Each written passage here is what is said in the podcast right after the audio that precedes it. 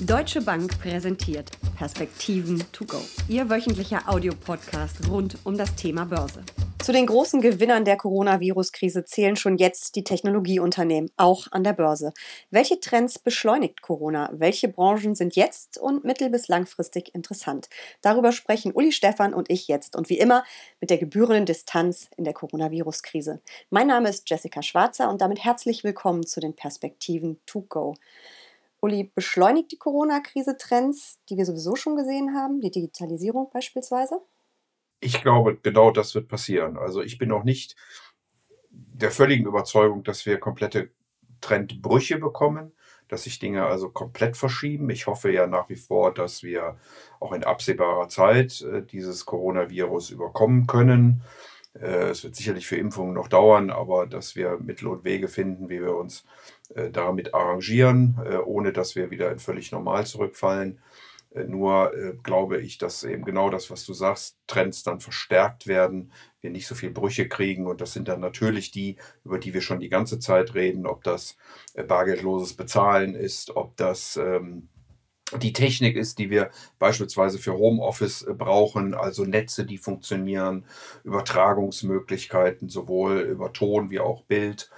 Ähm, das ist äh, dann auch die Hardware, die dazugehört, schnellere Rechner, präzisere Rechner, bessere Grafikkarten. 5G ähm, wird sicherlich auch ausgebaut werden, äh, stärker daraufhin. Also das sind, glaube ich, alles Trends, die wir schon vorher diskutiert haben und die aus meiner Sicht durch diese Krise weiter verstärkt werden. Ähm, und es ist ja wirklich bemerkenswert, viele Technologieaktien, zum Beispiel Amazon oder Netflix, kleiner Reminder, wenn wir bei Einzelwerte sprechen, sind das natürlich keine Empfehlungen.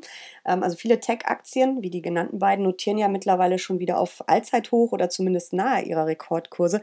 Das macht natürlich die Auswahl für Anleger auch nicht einfacher in diesen Zeiten, oder? Ja, ich glaube, äh, man muss äh, auch da, wie so oft im Leben, etwas genauer hingucken.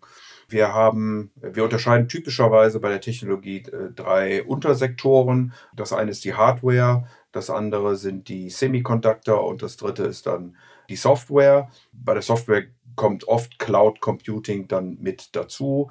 Äh, Beispiel SAP, Beispiel Amazon, Beispiel ähm, äh, aber auch Microsoft. Diese Softwareunternehmen gehören fast mittlerweile zu den defensiven Titeln, weil sie einen Großteil ihrer Einnahmen aus Lizenzen beziehen, also aus einem kontinuierlichen Kapitalstrom. Äh, Hardware ist da sicherlich deutlich konjunkturabhängiger.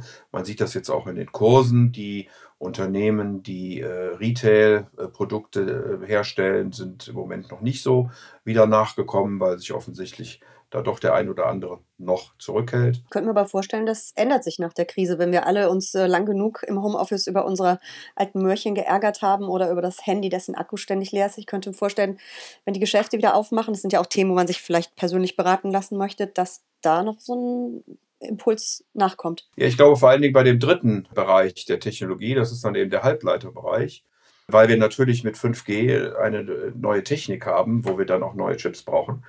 Und dieser Bereich, der sehr konjunkturabhängig ist, sollte dann aus meiner Sicht nochmal am stärksten mit profitieren können, wenn das denn dann alles so kommt. Also es ist schon sehr gut möglich, dass wir mit einem neuen Zyklus, äh, dann mit einer Erholung Trends auch sehen werden zu äh, besseren, schnelleren, leistungsfähigeren Rechnern, um die Dinge, die wir jetzt alle zwangsweise ja äh, durchexerzieren mussten, dann in Zukunft auch besser äh, darstellen zu können, beziehungsweise dafür gewappnet zu sein. Wie stehen denn eigentlich die Halbleiterunternehmen jetzt in der Krise da an der Börse? Ja, sie haben natürlich ähm, auch gelitten. Sie haben äh, sich nicht so sehr wieder erholt, wie wir das beispielsweise bei den Softwareunternehmen gesehen haben.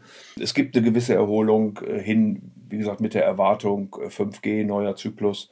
Aber äh, gucken wir da immer diesen SOX-Index an an der Börse Philadelphia, der die gesamten in den USA gelisteten, da sind dann auch ausländische Unternehmen dabei, äh, Halbleiter aggregiert.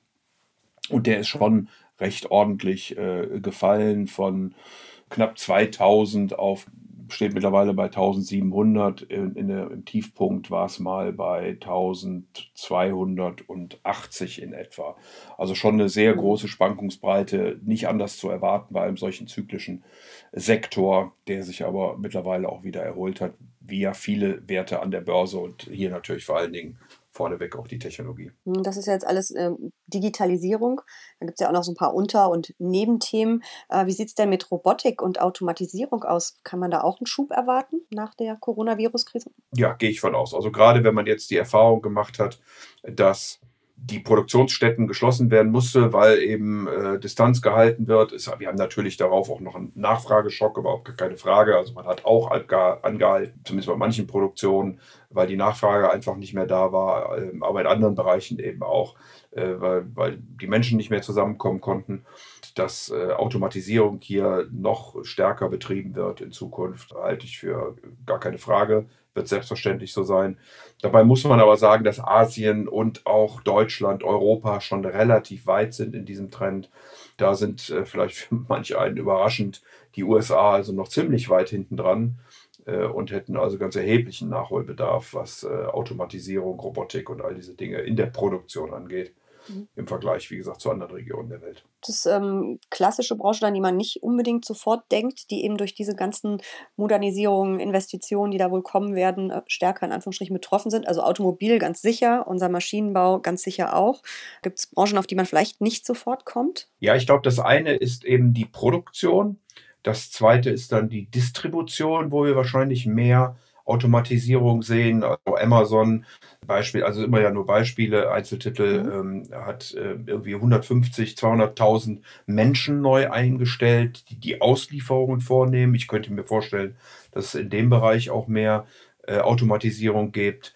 Äh, und wir haben das ja jetzt auch gerade mit Corona gesehen, dass auch in Krankenhäusern zunehmend Roboter eingesetzt werden, die Patienten dann, die beispielsweise eine ansteckende äh, Krankheit haben, man kann das alles sozial diskutieren, aber das sind dann eben solche Hilfsmittel, ähm, die Medikamente vorbeibringen, die möglicherweise auch bettlägerige Leute dann, dann mal drehen und ähnliche Dinge tun. Wie gesagt, das muss man alles sehen, was dann auch angenommen wird am Ende des Tages. Aber ich glaube, dass abgesehen von der Produktion eben auch in der Distribution und vor allen Dingen auch im Dienstleistungsbereich ähm, die Automatisierung stärker Fuß greifen wird. Wie viel Technologie gehört denn ins Depot? Also die Technologietitel sind ja die größten der Welt, zumindest die, an die wir immer sofort denken. Man hat sie wahrscheinlich sowieso schon im Depot in Fonds, ETFs und so weiter. Aber kann man sagen, wie viel Prozent es mindestens sein sollten? Das hängt natürlich immer vom Risikoappetit des äh, Anlegers ab. Aber die Technologie spielt eben auch, was die Marktkapitalisierung angeht, mittlerweile eine sehr, sehr große Rolle. Gut, auch da haben wir in den letzten Jahren immer mal wieder Wechsel gesehen. Es waren mal die Ölwerte, es waren mal die Autowerte, es waren mal die Banken. Jetzt ist es natürlich die äh, Technologie. Äh, ich glaube nur, dass dieser Trend ja gerade erst anfängt. Wenn wir über all das, was wir unter Digitalisierung verstehen, nachdenken, dann stehen wir, glaube ich, erst am Anfang. Äh, und insofern wird es da sicherlich Verschiebungen geben. Aber ich würde schon größeren Anteil meines Geldes in technologischen Entwicklungen investieren durchaus etwas breit gestreut. Auch da wird sicherlich nicht jede Technik überleben. Es wird immer wieder neue Ideen geben, die dann nach vorne kommen. Ähm, ich würde es auch nicht nur auf die USA begrenzen. Das ist so der Bereich, wo wir immer sehr gerne hingucken, weil es natürlich auch viel mit dem Retail-Markt zu tun hat. Darüber hinaus einige Unternehmen, äh, Deutschland, in Europa mit, der SAP sicherlich die mehr auf Unternehmen spezialisiert sind. Äh, in Asien haben wir auch einige Unternehmen, die hervorragend gerade bei künstlicher Intelligenz äh, arbeiten, egal ob das Erkennung ist, ob das Plattformen sind, die anbieten, analog Amazon. Ähm, also insofern kann man sich da durchaus, glaube ich, etwas breiter aufstellen. Äh, was die Sektoren angeht und auch was die Regionen der Welt angeht. Auf jeden Fall ein sehr spannendes Thema. Vielen Dank für diese Perspektiven to go. Wir sind uns einig, das Coronavirus wird einige Trends verstärken und hoffentlich haben wir das Virus bald hinter uns. Bleiben Sie gesund, bleib gesund, Uli. Danke für diese Perspektiven to go. Ich danke auch und du auch, ja.